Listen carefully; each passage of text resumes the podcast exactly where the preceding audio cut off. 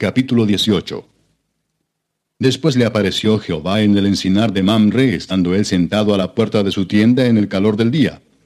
Y alzó sus ojos y miró, y he aquí tres varones que estaban junto a él, y cuando los vio salió corriendo de la puerta de su tienda a recibirlos, y se postró en tierra y dijo, Señor, si ahora he hallado gracia en tus ojos, te ruego que no pases de tu siervo.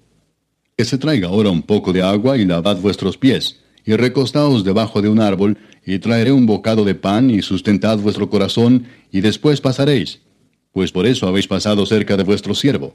Y ellos dijeron, Haz así como has dicho. Entonces Abraham fue deprisa a la tienda a Sara y le dijo, Toma pronto tres medidas de flor de harina, y amasa y haz panes cocidos debajo del rescoldo.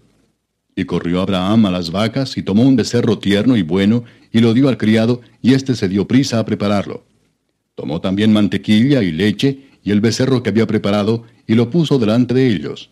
Y él se estuvo con ellos debajo del árbol, y comieron. Y le dijeron, ¿Dónde está Sara tu mujer? Y él respondió, Aquí en la tienda.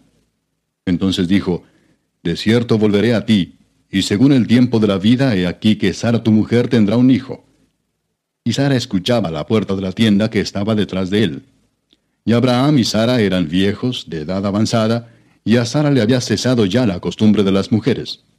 Se rió pues Sara entre sí diciendo, Después que he envejecido tendré deleite, sino también mi señor ya viejo.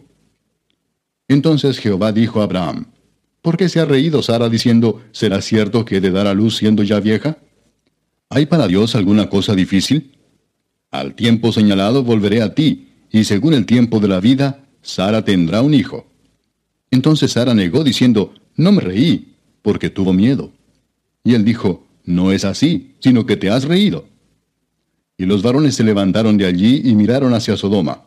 Y Abraham iba con ellos acompañándolos. Y Jehová dijo, ¿Encubriré yo a Abraham lo que voy a hacer, habiendo de ser Abraham una nación grande y fuerte, y habiendo de ser benditas en él todas las naciones de la tierra? Porque yo sé que mandará a sus hijos y a su casa después de sí que guarden el camino de Jehová, haciendo justicia y juicio, para que haga venir Jehová sobre Abraham lo que ha hablado acerca de él. Entonces Jehová le dijo, Por cuanto el clamor contra Sodoma y Gomorra se aumenta más y más, y el pecado de ellos se ha agravado en extremo, descenderé ahora y veré si han consumado su obra según el clamor que ha venido hasta mí, y si no, lo sabré. Y se apartaron de allí los varones, y fueron hacia Sodoma, pero Abraham estaba aún delante de Jehová. Y se acercó a Abraham y dijo, ¿Destruirás también al justo con el impío? Quizá haya cincuenta justos dentro de la ciudad. ¿Destruirás también y no perdonarás al lugar por amor a los cincuenta justos que estén dentro de él? Lejos de ti el hacer tal, que hagas morir al justo con el impío y que sea el justo tratado como el impío.